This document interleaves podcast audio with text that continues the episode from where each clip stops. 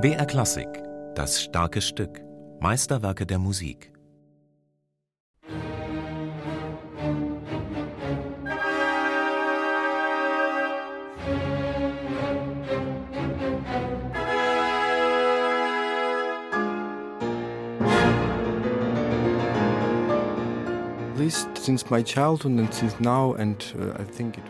Seit meiner Kindheit uh, spielt Liszt eine ganz wichtige Rolle in meinem Leben und meinem Repertoire. Vielleicht ist es etwas Intuitives, aber ich habe mich immer sehr wohl dabei gefühlt, Liszt zu spielen.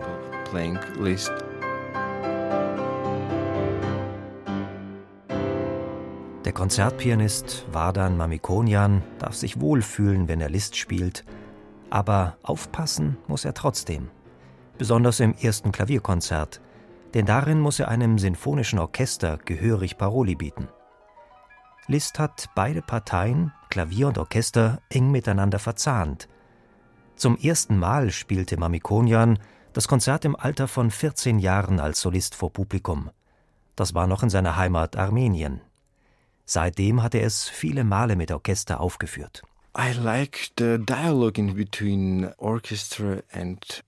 Ich mag den Dialog zwischen Orchester und Klavier darin. Uh, Sie haben so eine enge Beziehung zueinander, eine ganz neue Art der romantischen Musik, uh, so offen. Und ich mag die Begeisterung, uh, dieses Hochgefühl in dieser Musik. So open and so exaltation.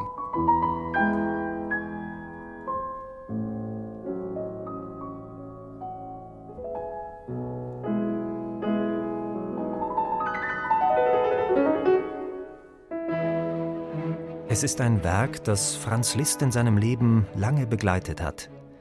Angefangen daran zu arbeiten, hatte er schon als knapp 20-Jähriger in seiner großen Virtuosenzeit. Dann dauerte es noch fast 20 Jahre, bis Liszt den Orchesterpart hinzufügte. Das war im Jahr 1848. Inzwischen war er ein gereifter Komponist und hatte die Form der sinfonischen Dichtung für sich entdeckt.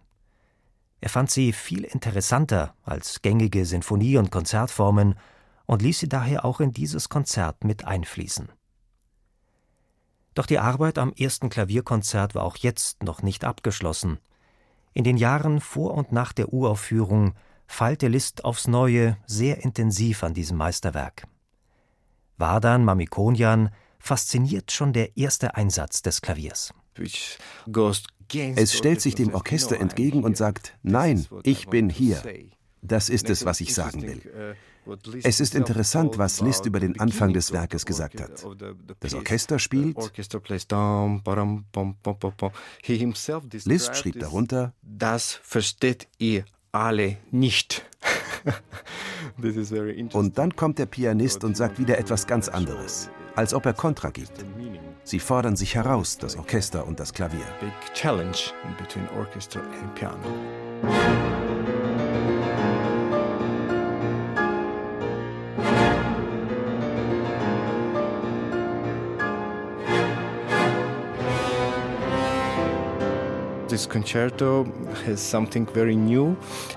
Uh, more Dieses Konzert hat etwas ganz Neuartiges. Es ist mehr eine symphonische Dichtung. Der Orchesterpart ist hier sehr wichtig und gehaltvoll.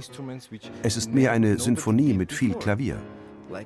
Und Liszt machte unglaubliche Entdeckungen in diesem Konzert. Er verwendete etwa ganz neuartige Instrumente wie die Triangel. Deswegen nannte der Kritiker Hanslick das Konzert, weil er es nicht mochte, auch Triangelkonzert. Die konservativen Kreise in der damaligen Kulturszene empfanden das Konzert als Affront. Sie fanden, Liszt hätte das Orchester viel zu wichtig genommen im Vergleich zum Klavierpart. Doch auch die Form des Konzertes entsprach so gar nicht mehr dem klassischen Schema. Immerhin spürt man im Klavierpart noch das große Vorbild von Liszt, den späten Ludwig van Beethoven. Und genau wie er entwickelt auch Liszt sein Konzert aus einem musikalischen Grundgedanken heraus – doch in der Umsetzung des Werkes schlägt Liszt einen Sonderweg ein. Sein Hang zum Improvisieren führt ihn dazu, den Klavier- und Orchesterpart eng miteinander zu verflechten. Er macht sie zu einer Einheit.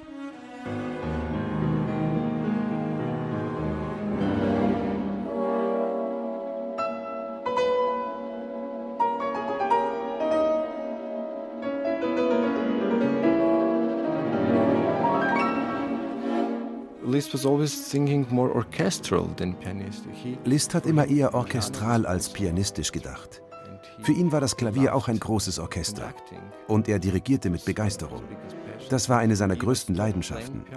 Er trat später immer seltener als Pianist auf und fast nur noch als Dirigent.